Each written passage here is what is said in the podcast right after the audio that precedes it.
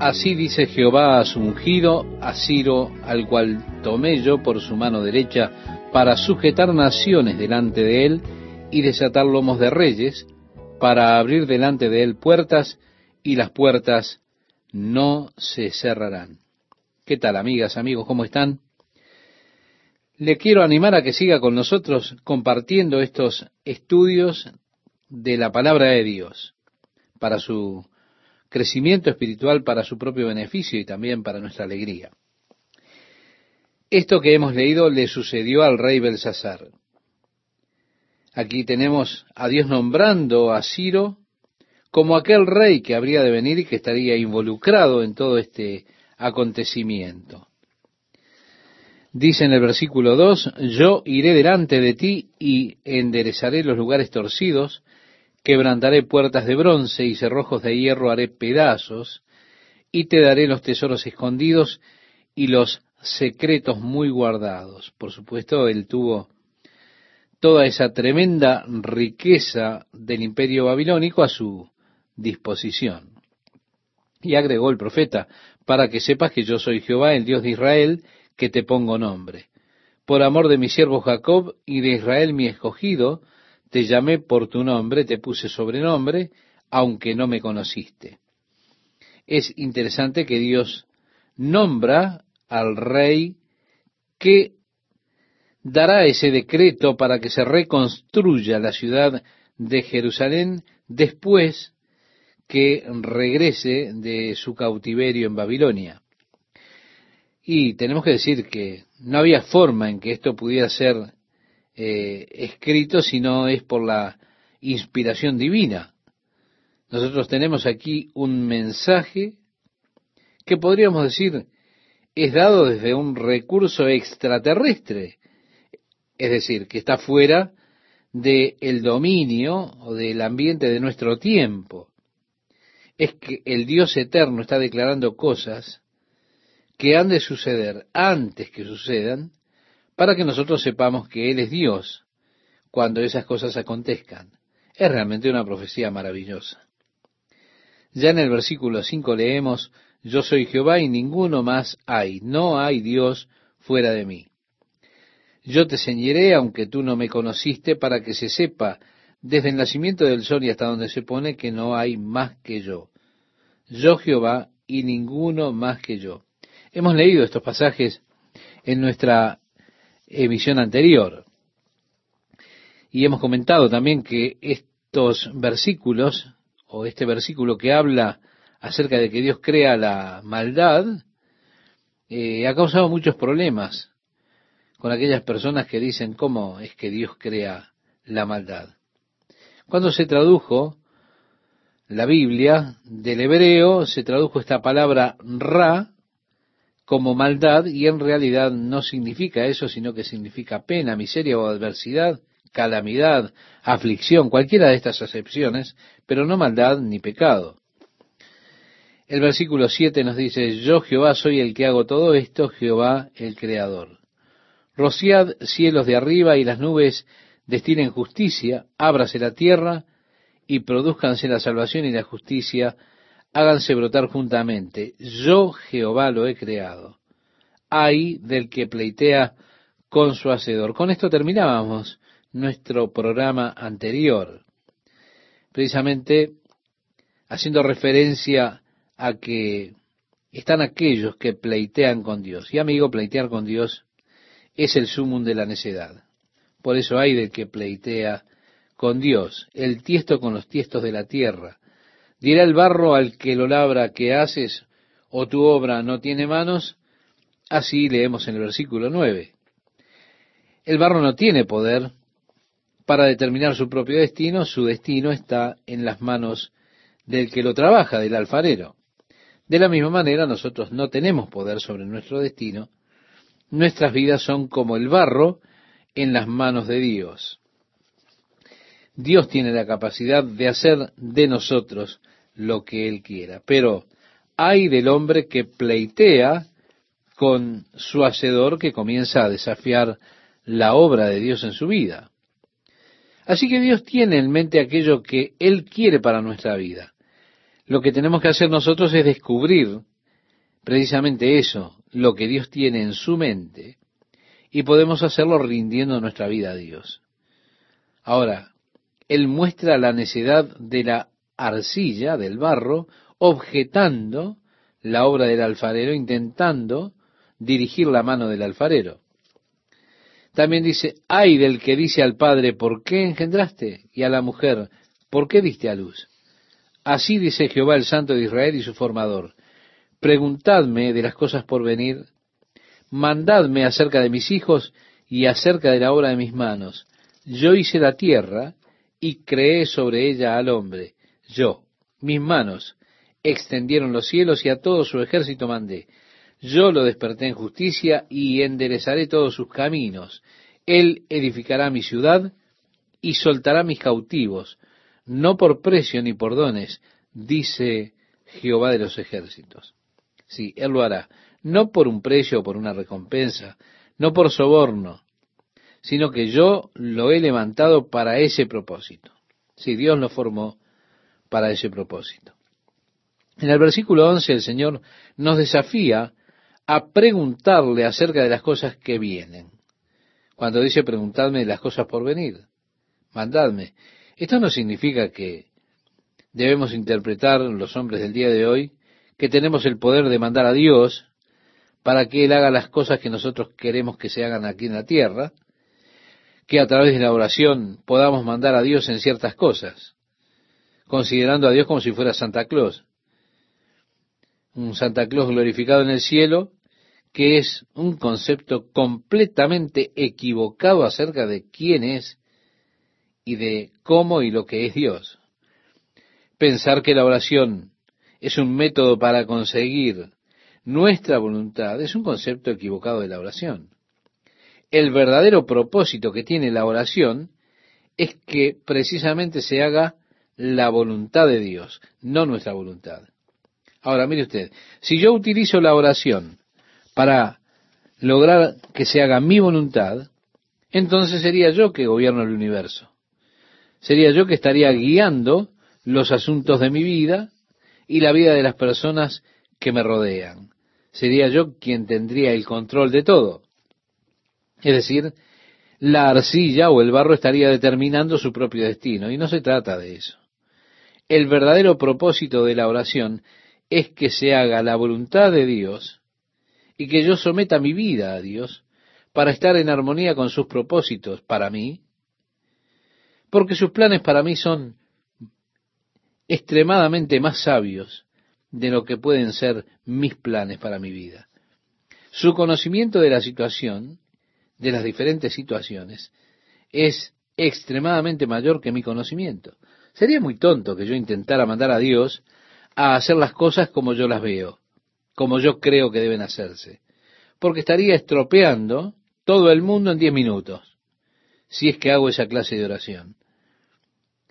En cambio debo decir, no que se haga mi voluntad, sino que se haga la obra de Dios, mi Padre.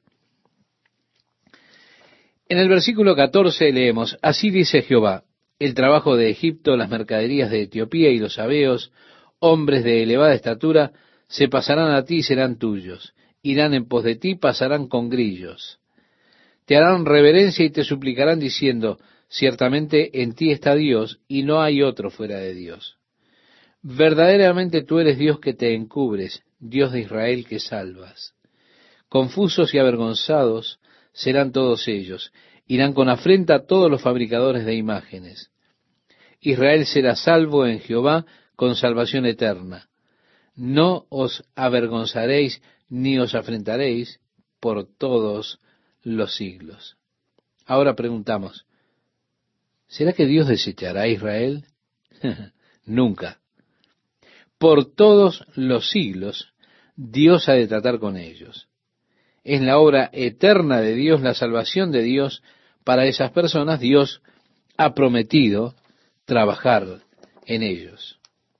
Porque así dijo Jehová que creó los cielos, continúa diciendo el profeta. Él es Dios, el que formó la tierra, el que la hizo y la compuso. No la creó en vano, para que fuese habitada la creó. yo soy Jehová y no hay otro. Existen personas que utilizan esta escritura particular para apoyar lo que es conocido como la teoría del hueco. Es decir, que entre los versículos 1 y 2 del capítulo 1 de Génesis, hay allí un hueco de un periodo de tiempo indeterminado. En el versículo 1 dice, en el principio creó Dios los cielos y la tierra. Ahora, entre esta afirmación y la siguiente afirmación que declara el versículo segundo, y la tierra estaba desordenada y vacía, hay muchos estudiosos de la Biblia que creen que hay allí un periodo eh, no determinado de tiempo que existe entre estos dos versículos. En ese periodo no determinado de tiempo, allí Dios creó los ángeles, incluyendo a Satanás. Durante ese periodo de tiempo Satanás se rebeló contra Dios y contra la autoridad de Dios. Así que en el versículo 1 de Génesis usted tendría la creación original declarada. En el principio creó Dios, la palabra es vará, crear de la nada, los cielos y la tierra. Al ver ese periodo indefinido de tiempo que existe entre los versículos 1 y 2 del capítulo 1 de Génesis, ellos entonces pueden racionalizar de esa manera todos los fósiles que han aparecido y que se han fechado con millones de años. Esto no se diferencia debido a este periodo de tiempo indeterminado que ellos ven que existe entre los versículos 1 y 2 de Génesis. Es uno de los versículos que ellos utilizan, sí, para probar esa idea. Hay muchos versículos, y este es uno de ellos que Dios declara acerca de su creación de la tierra.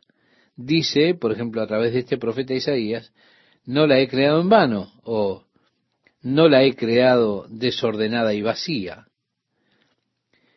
Para Dios crear algo sin forma y vacío, bueno, parecería eso ser algo inconsistente con la sabiduría, el poder y la creación de Dios. Porque Dios mira sobre los días de su creación y cuando Él mira dice que vio que todo era bueno. Así que para Dios crear algo sin forma, vacío, eso sería inconsistente, incongruente con la naturaleza de la creación de Dios, que es como él mismo lo dijo, bueno. Dios vio todas las cosas que él creó y vio que todo era bueno en gran manera. Así que cuando Dios creó la tierra, ellos creen precisamente en esta creación original, que Él creó la tierra para ser habitada y que fue habitada por lo que nosotros llamaríamos seres prehistóricos. Creen que Adán se convirtió en el primer hombre, luego del hombre en la forma actual. Pero es muy posible que antes de Génesis y estos actos recreativos de Dios, que hubiera otros seres que habitaban la tierra en tiempos prehistóricos. Es lo que estas personas enseñan. Y esto debido tal vez a la caída de Satanás, porque ellos teorizan que es posible que Satanás fuera el gobernador sobre la tierra en ese periodo de tiempo indefinido que hay entre los versículos 1 y 2, como Dios dice, y nosotros llegaremos a esto cuando veamos el profeta Ezequiel, Dios dice acerca de Satanás, en Edén, en el huerto de Dios estuviste, de toda piedra preciosa era tu vestidura, de cornerina, topacio, jaspe, crisólito, berilo y onice, de zafiro, carbunclo, esmeralda y oro, perfecto eras en todos tus caminos, desde el día que fuiste creado hasta que se halló en ti maldad. Luego habla él de su expulsión y demás cosas. Así que este es uno de los versículos. Dios dice, yo no creé la tierra en vano, no la creé sin forma, la creé para ser habitada. Por eso este argumento del hueco, que según dicen los que teorizan así, que hay entre los versículos 1 y 2 del primer capítulo de la Biblia. Ahora, las edades más tempranas de la Tierra de Pember, que fue su autor, es probablemente una de las mejores presentaciones de la teoría del hueco. GAP Theory.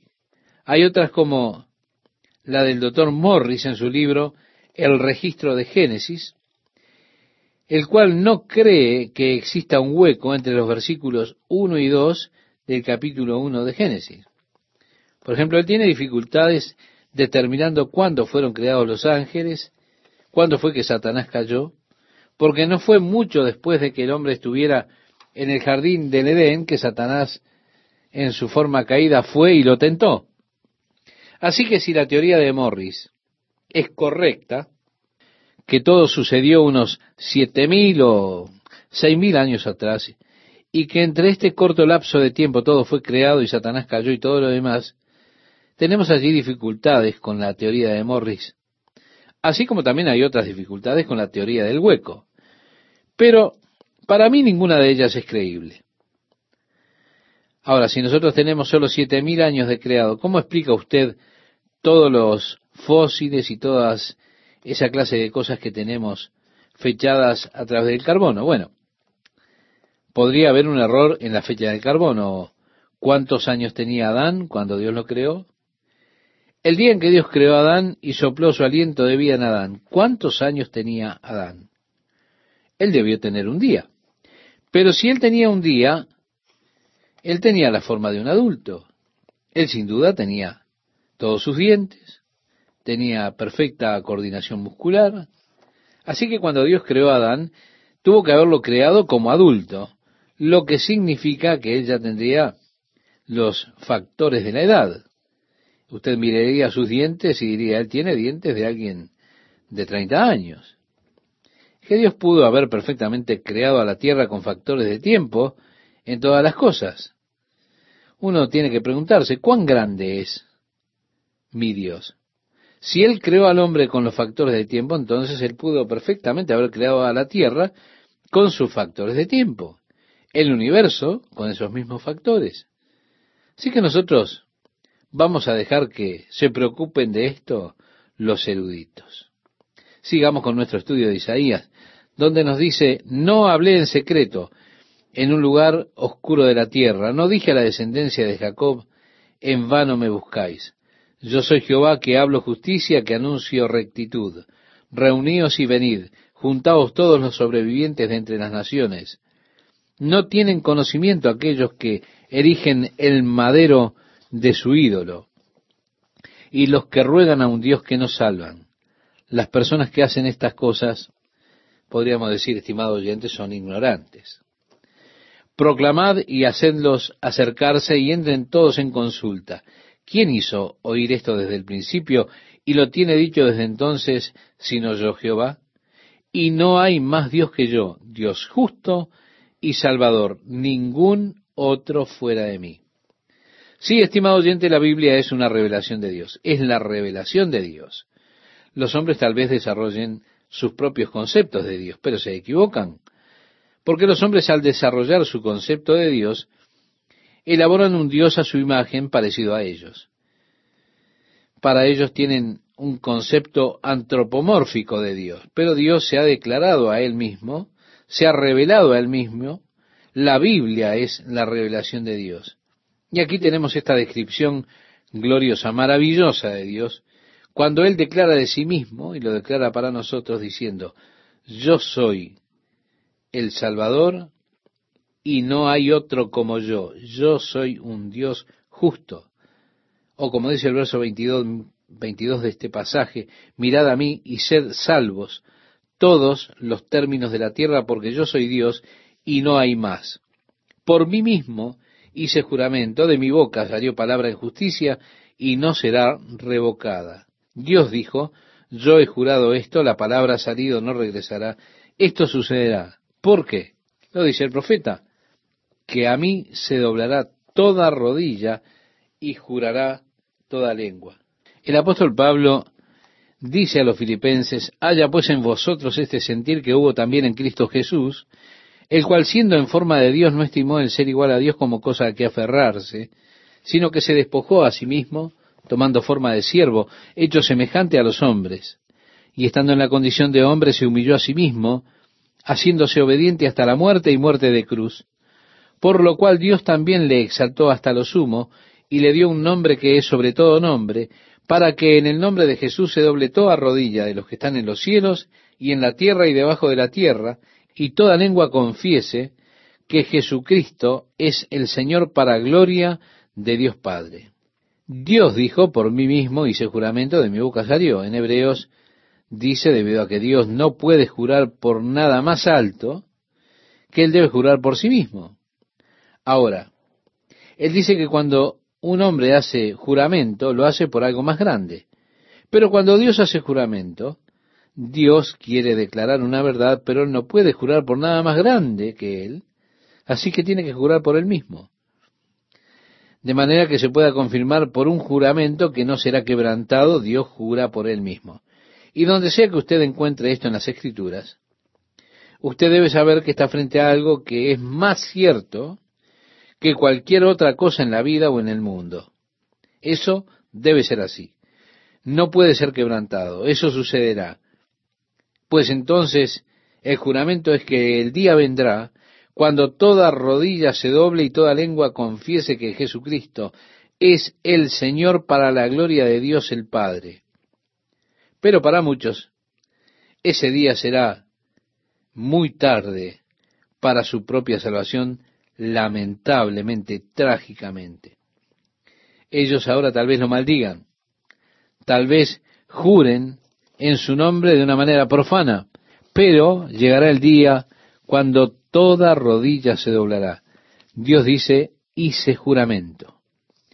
En Isaías capítulo 45, verso 24 leemos, y se dirá de mí, ciertamente en Jehová está la justicia y la fuerza, a él vendrán y todos los que contra él se enardecen serán avergonzados. Oh, qué lástima para aquellos que han hablado en contra de Jesucristo en aquel día.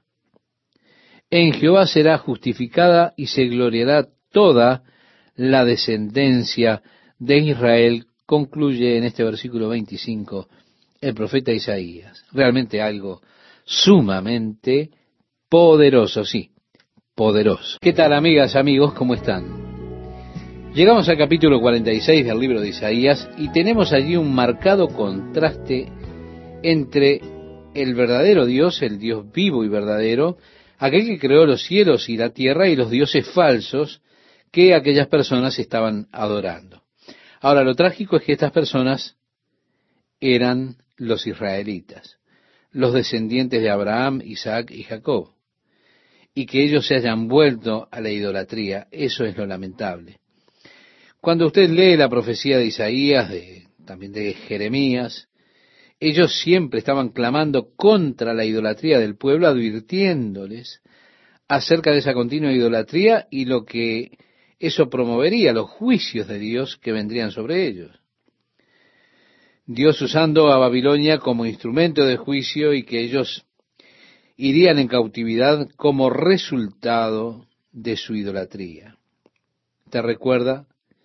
Jeremías clamó diciendo, ¿por qué dos males ha hecho mi pueblo? Me dejaron a mí fuente de agua viva y cavaron para sí cisternas, cisternas rotas que no retienen agua. Esto lo vamos a ver cuando lleguemos al profeta Jeremías en el capítulo 2, verso 13. Los hombres siempre adorarán algo, siempre creerán en algo, deben hacerlo. Todo hombre tiene al menos un Dios, pero hay algunos sistemas religiosos que son como esas cisternas que no retienen el agua en absoluto. Simplemente no hacen nada por la gente que cree y así los llevan cautivos. Pero tenemos este clamor de Dios contra el pueblo.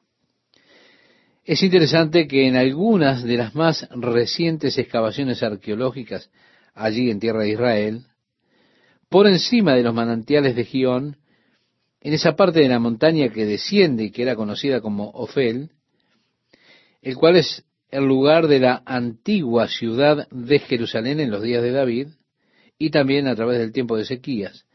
Allí en las casas que fueron excavadas recientemente por los arqueólogos, casas que fueron destruidas por los ejércitos babilónicos, y que han permanecido en ruinas por unos 2500 años, al sacar las piedras, los escombros de las casas, dentro de ellas se encontraron multitudes de dioses paganos, dioses que el pueblo había adorado, dioses de los otros pueblos, dioses a los que se volvió el pueblo de Israel. Por tanto, encontramos, de hecho, por la pala del arqueólogo, tremenda confirmación de lo que estaba diciendo Isaías en esta parte de la profecía, de lo que declaraba, de las denuncias de Isaías.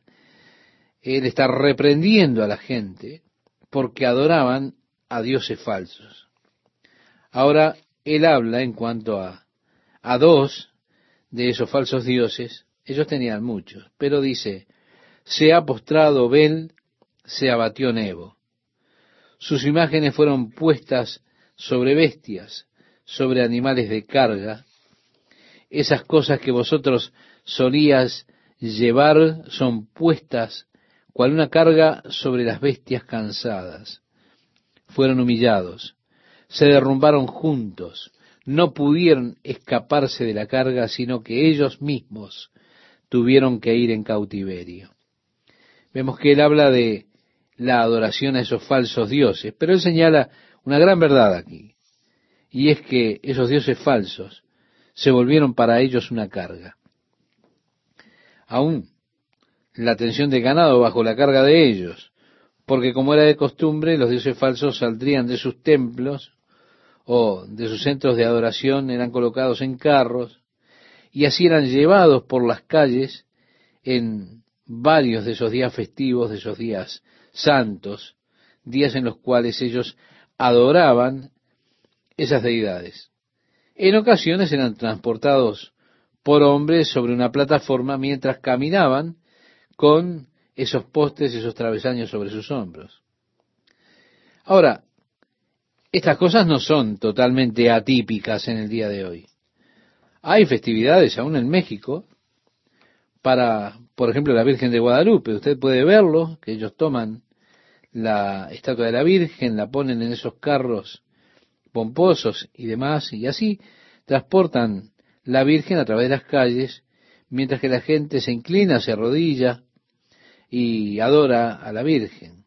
Así que estas cosas no son poco familiares aún en nuestros días, pero en aquellos días eran bastante comunes. Y aquí se está hablando al pueblo de Israel, que ellos debían conocer esto mejor, pero ellos estaban adorando a Abel y a Nebo, dioses paganos. En realidad, la adoración de esos dioses falsos constituía un estudio interesante, porque esos dioses no podían siquiera llevarse ellos a sí mismos. Tenían que ser transportados por el hombre sobre los hombros de ellos o sobre las bestias que iban tirando de los carros y se volvían una carga y se inclinaban quienes trataban de llevarlos. En contraste a eso, Dios declara, oídme, oh casa de Jacob, y todo el resto de la casa de Israel. Tenemos aquí un versículo interesante porque el remanente de la casa de Israel habría sido los que pertenecían al reino del norte, aquellos que cuando los asirios los conquistaron huyeron a Judá. Así tenemos un remanente cuando el reino del norte cayó. Había un remanente de cada una de las tribus que escaparon y se vinieron a Judá. Se volvieron entonces parte del reino del sur, es decir, parte de allí de Judá. El resto de ellos fueron dispersados por los asirios en diferentes partes de la tierra, pero muchas de las tribus vinieron y se establecieron allí en Judá después que Asiria los invadió.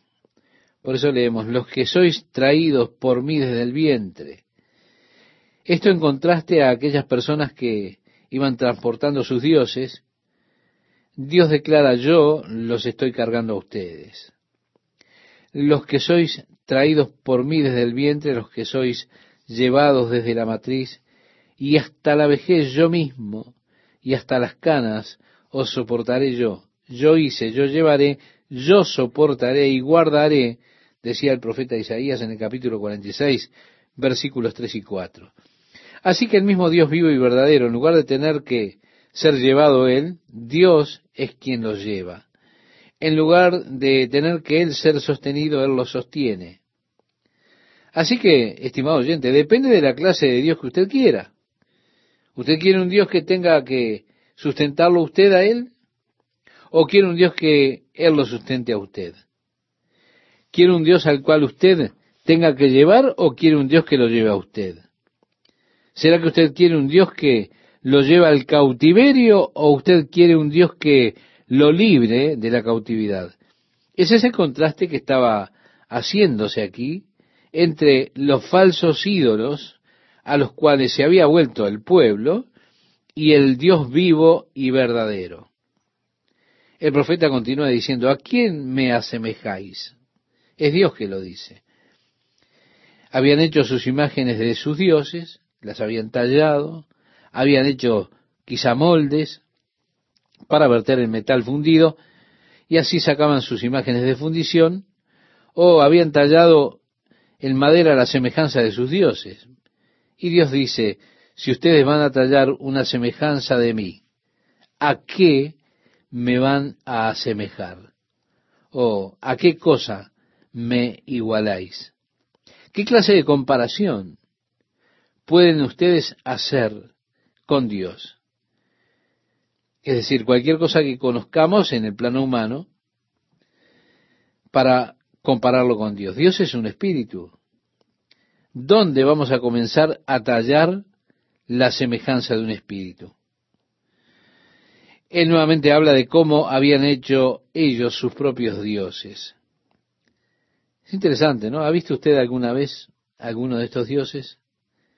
Esas tallas que hacían y decían esto es Dios, ante las, que se inclinaban y adoraban, esas tallas que eh, construían, que también les hacían grandes templos.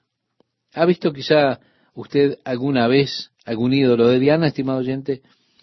Ella se suponía que era un dios. Muchos la adoraban. Era la diosa de múltiples senos en toda su parte delantera. Ella era Dios, la nutriente de vida en una forma simbólica. Así que ellos decían, es Dios. Y así adoraban esa imagen o ese ídolo de Diana o Artemisa, como también se le conocía. Así que Dios dijo, ¿a qué me asemejaréis? Él está hablando acerca de la fabricación de dioses que tenían ellos. Sacan oro de la bolsa, pesan plata con balanza, alquilan un platero para hacer un dios de ello, se postran y adoran, decía el profeta Isaías. Ese ídolo era hecho por un hombre, con toda la gente era tan necia que se inclinaba y lo adoraba, ¿se imagina? Haciendo de eso un dios. Es que los hombres hacen sus propios dioses. De algún modo, dentro de la conciencia del hombre, es innato, hay una conciencia de Dios es parte de la naturaleza humana adorar. Así que usted encontrará en cada cultura, aun en las más primitivas, que hay formas de adoración a Dios o a dioses. En muchos de los casos, los hombres han hecho dioses proyectándose así ellos mismos en esos dioses. Y también han hecho leyendas de sus dioses, dioses con superpoderes para cazar, habilidades de sagacidad, y luego adoran eso. En las junglas de América del Sur, donde los pueblos primitivos no usaban ropas, donde cuando las tormentas venían sus cuerpos se enfriaban y temblaban, algunos de ellos no habitaban permanentemente en un lugar, sino que eran nómades. Ahora, estos pueblos en sus mentes pensaban, si yo fuese Dios, viviría en un árbol porque es tan fuerte y grande que cuando los vientos vienen y descienden lluvias no, no los va a afectar. No se enfrían con el viento como me pasa a mí. Así que si yo fuese Dios, estaría en un árbol y viviría en ese árbol. Por eso ellos adoran un árbol. Y tienen árboles que han establecido para hacerlos objeto de su adoración en especial. Eso es su Dios. O la luna llena que da luz en la jungla por la noche. Así que usted los encontrará en la luna llena, en un círculo allí, mientras están danzando. Y luego de esos cantos comienzan a adorar a su Dios, a la luna. ¿Por qué? Porque si yo fuese Dios, cabalgaría en la luna y daría hermosa luz a la noche, la luz plateada a través de la jungla y todo lo demás. Así que ellos adoran a la luna. Los griegos. Los griegos tenían conceptos interesantes de Dios. Y lo expresaban diciendo, si yo fuera Dios, viviría en el monte Olimpo. Y miraría hacia abajo y vería a estos hombres, esos terrícolas, mortales, no tendrían oportunidad con las hermosas doncellas que estaban allí en el Olimpo. Entonces, usaría mis poderes sobrenaturales para encantarlas y embrujarlas y tomar ventaja de los mortales. Así que usted tiene diferentes conceptos de Dios que los hombres crearon en sus mentes. Y aquí está lo interesante. El hombre hace su Dios, luego la gente se inclina y lo adora. Luego, ¿qué hacen? Se lo echan sobre los hombros. Y dicen, este es nuestro Dios. Lo llevan sobre sus hombros, lo colocan en su lugar, allí se está, no se mueve de su sitio, le gritan, no responde, no libra de la tribulación, y el pueblo adora esas cosas que no se pueden mover, que no pueden responder, a las que no le pueden hablar, y las adoran en lugar de adorar al Dios vivo y verdadero. Esto es una verdadera tragedia. La gente dice, bueno, yo no creo en Dios.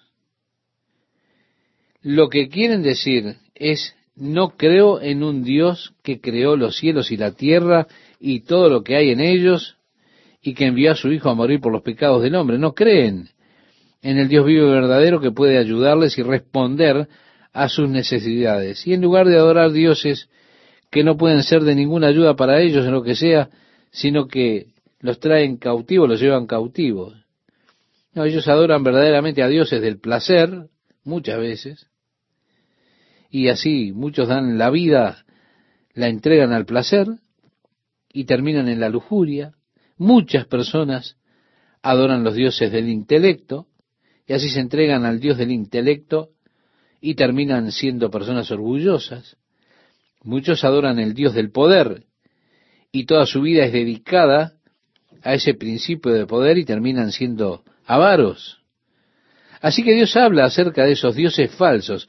Ellos no pueden responderle a usted, no se pueden mover, no pueden ni siquiera llevarse a ellos mismos. Continúa el profeta diciendo en el versículo 8, acordaos de esto, dijo Dios, y tened vergüenza, volved en vosotros prevaricadores, acordaos de las cosas pasadas, desde los tiempos antiguos, porque yo soy Dios, y no hay otro Dios, y nada hay semejante a mí, que anuncio lo por venir desde el principio. Si no hay Dios que pueda declarar el fin desde el principio. No existe sistema religioso que haya estado predicando sobre la habilidad de Dios para declarar desde el comienzo cuál será el fin del asunto o la situación que vendrá.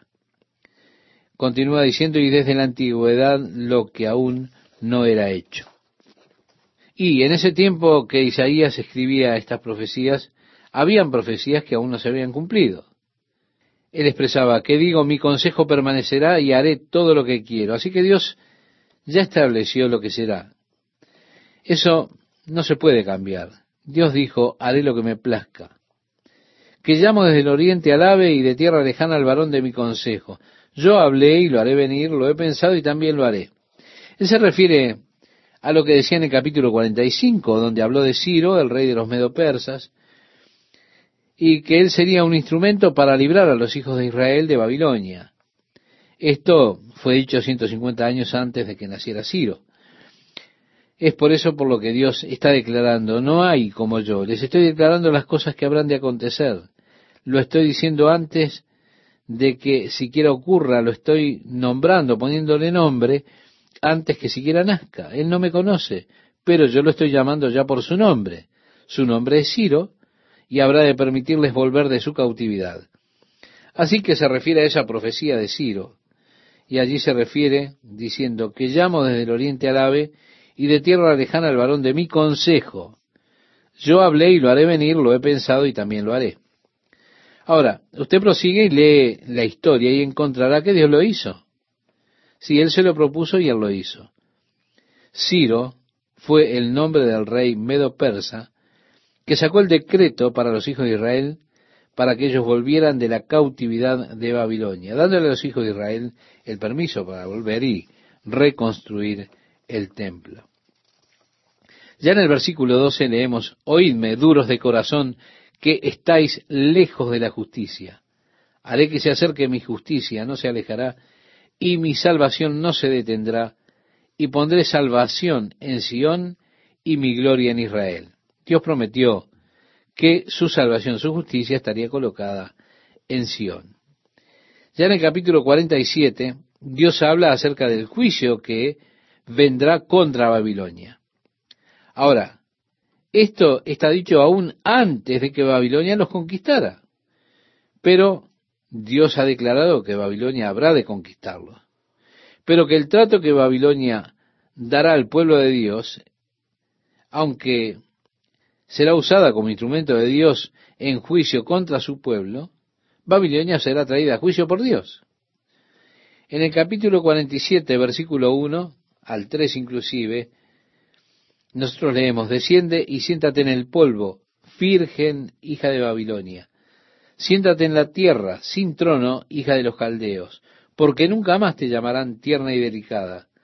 Toma el molino y muele la harina Descubre tus guedejas, descalza tus pies, descubre las piernas, pasa los ríos, será tu vergüenza descubierta y tu deshonra será vista. Haré retribución y no se librará hombre alguno. Sí, Él habrá de encontrarlos como Dios en juicio. Nuestro Redentor, Jesucristo, el Señor de los ejércitos, es su nombre, el Santo de Israel. Muchas gracias Esteban. ¿Cómo están amigos? Es un gusto estar con ustedes nuevamente compartiendo un nuevo programa. Usted tiene aquí diferentes conceptos de Dios. Sí, el hombre hace su propio Dios. Después las demás personas se arrodillan y adoran ese Dios. Después, como dice nuestro versículo con el cual comenzamos, se lo echan sobre los hombros. Y dicen, este es nuestro Dios. Lo llevan, lo colocan en su lugar, allí se está y no se mueve de su sitio, le gritan y tampoco responde, ni libra de la tribulación. Ellos lo adoran en lugar de adorar al verdadero Dios, al Dios vivo. Eso es trágico realmente. Dios habla acerca de esos dioses falsos. Esos dioses no pueden responder, no se pueden mover, ni siquiera se pueden transportar a ellos mismos. Y el profeta dice, acordaos de esto y tened vergüenza. Volved en vosotros, prevaricadores, acordaos de las cosas pasadas desde los tiempos antiguos, porque yo soy Dios y no hay otro Dios, y nada hay semejante a mí, que anuncio lo por venir desde el principio. Es que no hay otro Dios que sea capaz de declarar el final desde el principio. Y como dice el profeta, y desde la antigüedad lo que aún no era hecho. En ese tiempo de la escritura de Isaías quedaban todavía profecías por cumplirse. El profeta decía, que digo, mi consejo permanecerá y haré todo lo que quiero. Dios ya había establecido lo que habría de suceder, eso no podría cambiar. Dios dijo, haré todo lo que quiero. Y ahora él se refiere al capítulo 45, donde menciona a Ciro, el rey de los medopersas, y que sería su instrumento para liberar a los hijos de Israel de la cautividad de Babilonia. Esto lo dijo 150 años antes de que naciera Ciro, y es por eso que Dios declara que no hay Dios como yo. Yo les declaro estas cosas antes que sucedan.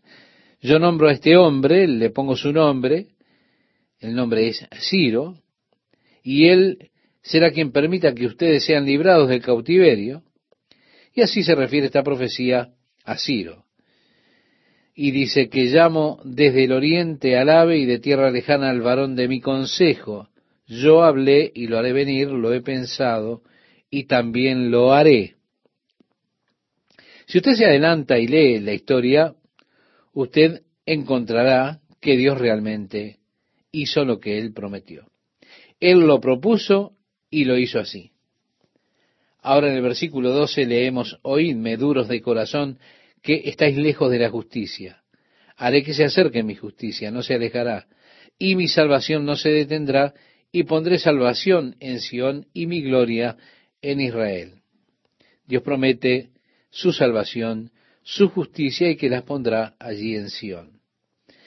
Ya en el capítulo 47 Dios habla del juicio que habría de venir sobre Babilonia.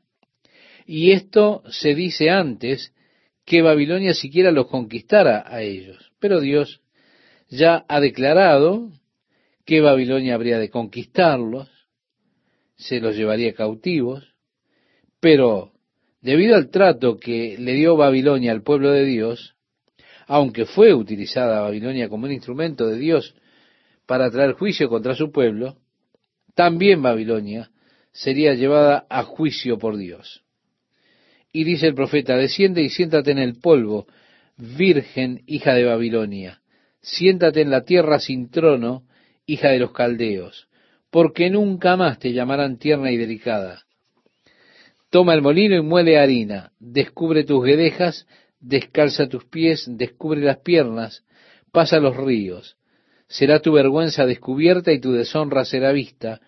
Haré retribución y no se librará hombre alguno. Él va a conocer cómo Dios obra en el juicio. Nuestro Redentor Jehová de los ejércitos es un hombre, el Santo de Israel. Siéntate, calla y entra en tinieblas hija de los caldeos, porque nunca más te llamarán señora de reinos. Me enojé contra mi pueblo, profaré mi heredad y los entregué en tu mano. No les tuviste compasión. Sobre el anciano agravaste mucho tu yugo. Vemos, estimado oyente, los babilonios realmente no eran nada amables con sus cautivos, incluso con los ancianos. A ellos les colocaban cargas realmente muy pesadas. Los hacían esclavos, los obligaban a hacer trabajos muy, pero muy duros. Así que debido a ese trato, Dios dijo lo que hemos leído. Y agrega además, dijiste, para siempre seré señora y no has pensado en esto, ni te acordaste de tu postrimería. Oye pues ahora esto, mujer voluptuosa, tú que estás sentada confiadamente, Tú que dices en tu corazón, yo soy y fuera de mí no hay más, no quedaré viuda ni conoceré orfandad, estas dos cosas te vendrán de repente en un mismo día, orfandad y viudez. En toda su fuerza vendrán sobre ti, a pesar de la multitud de tus hechizos y de tus muchos encantamientos, porque te confiaste en tu maldad diciendo, nadie me ve, tu sabiduría y tu misma ciencia te engañaron y dijiste en tu corazón, yo y nadie más. Y Dios habla entonces del juicio que habría de venir a Babilonia por el trato que le dio al pueblo de Israel. Estimado oyente, recuerde que Jesús habló acerca del momento cuando Él regrese a la tierra, y Él dijo, y serán reunidas delante de Él todas las naciones, y apartará los unos de los otros, como aparte el pastor las ovejas de los cabritos, y pondrá las ovejas a su derecha y los cabritos a su izquierda. Entonces el rey dirá a los de su derecha, Venid benditos de mi Padre, heredad del reino preparado para vosotros desde la fundación del mundo, porque tuve hambre y me diste de comer, tuve sed y me disteis de beber, fui forastero y me recogisteis, estuve desnudo y me cubristeis, enfermo y me visitasteis, en la cárcel y vinisteis a mí. Entonces los justos le responderán diciendo, Señor, ¿cuándo te vimos hambriento y te sustentamos o sediento y te dimos de beber? ¿Y cuándo te vimos forastero y te recogimos o desnudo y te cubrimos? ¿O cuándo te vimos enfermo o en la cárcel y vinimos a ti? Y respondiendo el rey les dirá, de cierto os digo, que en cuanto lo hicisteis a uno de estos mis hermanos más pequeños, a mí lo hiciste. Y así relata el Evangelio de Mateo en el capítulo 25, desde el versículo 32 al 40. Por eso vemos que las naciones han de ser juzgadas de acuerdo al trato que tuvieron con el pueblo de Dios, los judíos. Entonces, estimado oyente, le recomiendo que tenga cuidado de hablar mal contra los judíos, porque Dios los ha escogido. Y es Dios que ha dicho, bendeciré a los que te bendigan y a los que te maldigan, maldeciré. Debido al maltrato de su pueblo, a pesar de que Dios estaba enojado con los judíos. Y tenía motivos contra ello, porque ellos habían contaminado, profanado el nombre de Dios a través de la adoración a dioses falsos. A pesar de que Él los entregó en manos de Babilonia, Babilonia no mostró misericordia con ellos. De esa manera, el juicio de Dios y la mano dura sobre Babilonia habría de venir. Sí, una de las cosas que los babilonios decían, y es importante que nosotros lo notemos, es que ellos decían nuestro reino será permanente. Dios dice, ustedes dicen yo seré señora por siempre.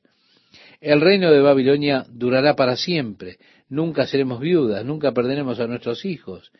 Nuestros esposos nunca caerán en batalla, nunca tendremos que enfrentar la viudez.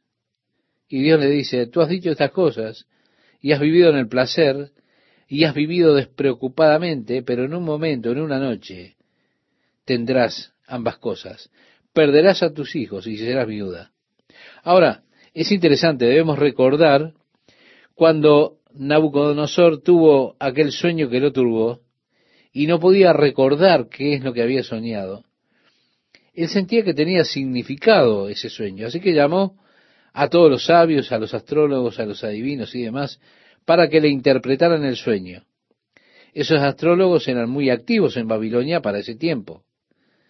De hecho, tenemos un pequeño golpe contra ellos en el versículo 13. La astrología era algo muy popular. Tenían aquellos que les podían decir a ellos lo que conocemos nosotros como el horóscopo. Decirle cuándo hacer algo de acuerdo a la influencia de las estrellas sobre su vida o no. Finalmente, cuando ninguno de ellos pudo contestarle al rey Nabucodonosor, trajeron a Daniel, el profeta de Dios. Y Daniel le dijo, la otra noche antes de dormir en tu mente tú te preguntabas, ¿qué le sucederá a mi gran reino y qué le sucederá al mundo? Y así Dios que habita en los cielos te ha mostrado lo que le sucederá a tu reino y qué le sucederá al mundo. Porque en tu sueño viste esa gran imagen que tenía una cabeza de oro, pecho de plata, estómago de bronce, piernas de hierro, pies de hierro y barro con diez dedos. Y al observar esa imagen, esa gran imagen, vino una roca no cortada por mano, golpeó la imagen en sus pies y toda la imagen cayó. Se desmoronó y allí creció de la roca. La roca creció en una montaña que cubrió toda la tierra. Y así Daniel le dijo a Nabucodonosor, Dios te ha mostrado los reinos que gobernarán sobre la tierra, y tú, Nabucodonosor, eres la cabeza de oro, pero tu reino será reemplazado por un reino inferior, como la plata es inferior al oro. Este reino será reemplazado por uno aún inferior, representado en el estómago de bronce. Y como el bronce, por supuesto, es inferior a la plata. Y asimismo este será reemplazado por el hierro, el cual es duro. Y el último reino será de los diez reyes, como el hierro y el barro juntos. No tendrá el poder del hierro, pero están juntos y es durante el tiempo de estos diez reyes que el Señor del cielo vendrá y establecerá un reino que nunca tendrá final. El rey Nabucodonosor dijo, ciertamente el Dios vuestro es Dios de dioses y Señor de los reyes, y el que revela los misterios, pues pudiste revelar este misterio. Conociendo a Dios, pero dándose vuelta, él envió a que construyeran un enorme ídolo de 27 metros de alto, todo de oro. Ahora, ese gran ídolo que construyó Nabucodonosor, todo de oro, fue una rebeldía directa a lo que Dios le había recién declarado. Hay muchas personas que proclaman que no hay Dios como el Dios de los cielos, pero luego ellos van a hacer sus cosas desafiando a Dios. Así Nabucodonosor estaba desafiando a Dios con este ídolo enorme. Como Isaías declara aquí, su actitud es, Babilonia vivirá para siempre, nunca será destruida, nunca será conquistada, es el reino eterno, gobernará para siempre, pero la profecía está aquí. En un momento, en un día, el reino caerá. Y Babilonia cayó en una noche. Ocurrió precisamente cuando Daniel fue delante de Belsasar e interpretó para él la lectura que estaba en lo encalado en la pared, escritura que decía Mene, Mene, Tekel, Ufarsin. Esa es la interpretación, dijo Daniel, esta es la interpretación de este asunto. Mene significa contó Dios tu reino y le ha puesto fin. Tekel significa pesado has sido en balanza y fuiste hallado falto. Y Pérez significa tu reino ha sido roto y dado a los medos y a los persas. Esto lo puede leer en el libro del profeta Daniel capítulo 5 versículos 26 al 28. Y así ocurrió esa noche. Ciro, el rey de Persia, llegó bajo los muros de Babilonia, donde ellos estaban y habían desviado el río Éufrates hacia la ciudad, y esa noche Belsasar y todos sus señores fueron asesinados. El profeta Isaías aquí está hablando de eso que habría de ocurrir 150 años antes de que el rey Ciro naciera. Él está hablando realmente por adelantado de la actitud que prevalecía en Babilonia, declarando que ellos no tendrían misericordia del pueblo de Dios. De esa forma Babilonia habría de ser juzgada y en un momento, en un día, habrían de experimentar la pérdida de sus hijos y experimentarían la viudez. Dice el Señor en el versículo 9, estas dos cosas te vendrán de repente en un mismo día, orfandad y viudez, en toda su fuerza vendrán sobre ti a pesar de la multitud de tus hechizos y de tus muchos encantamientos, porque te confiaste en tu maldad diciendo, nadie me ve. Tantas veces nosotros pensamos que nuestro pecado está hecho en secreto y decimos nadie me vio.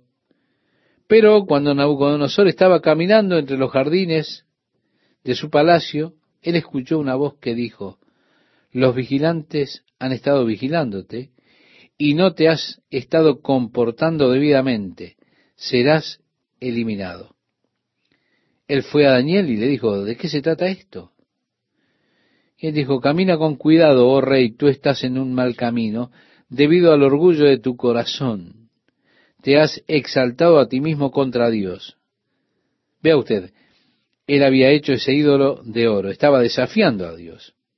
Se levantó en su orgullo, por eso le dijo, camina con cuidado delante del Señor para que puedan continuar tus días sobre la tierra. Y por un año, él se comportó bien, anduvo tranquilo. Pero al final del año, mientras él caminaba a través de los jardines colgantes, una de las siete maravillas del mundo antiguo, él dijo, ¿no es esta la gran Babilonia que yo construí?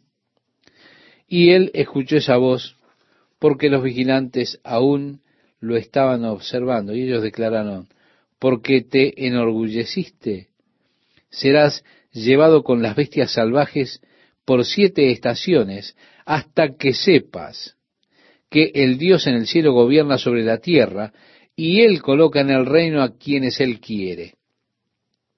Y Nabucodonosor se volvió loco y vivió con los animales en el campo como si fuera una bestia salvaje, hasta que su cabello creció como si fueran plumas y sus uñas como garras, y así hasta que pasaron siete estaciones sobre él.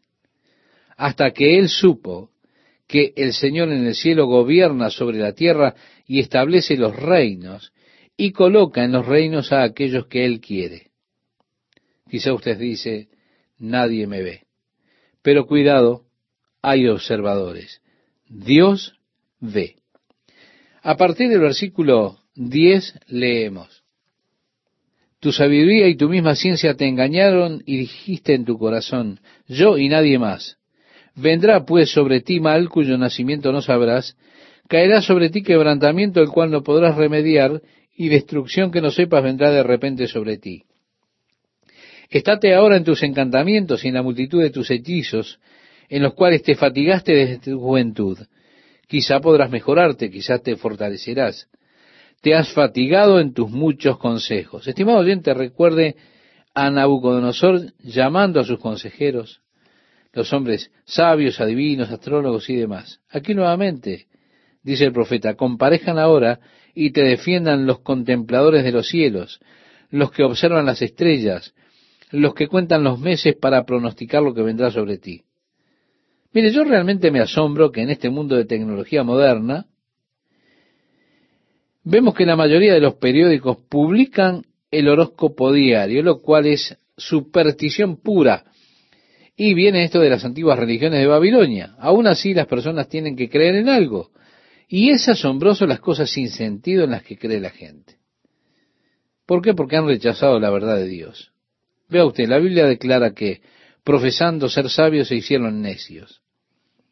El momento en que usted quita a Dios de su vida, usted está abierto y susceptible a toda cosa necia. Dios permite entonces que las personas crean en cosas tan tontas, tan necias, ridículas, una vez que ellos rechazan a Dios. Por eso las personas buscan fenómenos físicos, el ocultismo y todo lo demás habiendo rechazado a Dios, están abiertos, susceptibles a cualquier cosa. Son ingenuos, listos para creer cualquier mentira. Y profesando ser sabios, Dios les permite volverse necio. Su necio corazón fue entenebrecido. Y como ellos no aprobaron tener en cuenta a Dios, decía el apóstol Pablo escribiendo a los romanos en ese capítulo 1 que mencionamos antes, Dios los entregó a una mente reprobada para hacer cosas que no convienen. ¿Sí? Así los hombres terminan en el pozo, terminan hundidos. Culminando, leemos los dos versículos 14 y 15 de Isaías 47, que nos dicen aquí que serán como tamo, fuego los quemará, no salvarán sus vidas del poder de la llama, no quedará brasa para calentarse, ni lumbre a la cual se sienten. Así te serán aquellos con quienes te fatigaste, los que traficaron contigo desde tu juventud. Cada uno irá por su camino, no habrá quien te salve. Sí, todos esos hombres, sabios, astrólogos y demás, no fueron capaces de salvarse a ellos mismos. Cuanto menos a usted.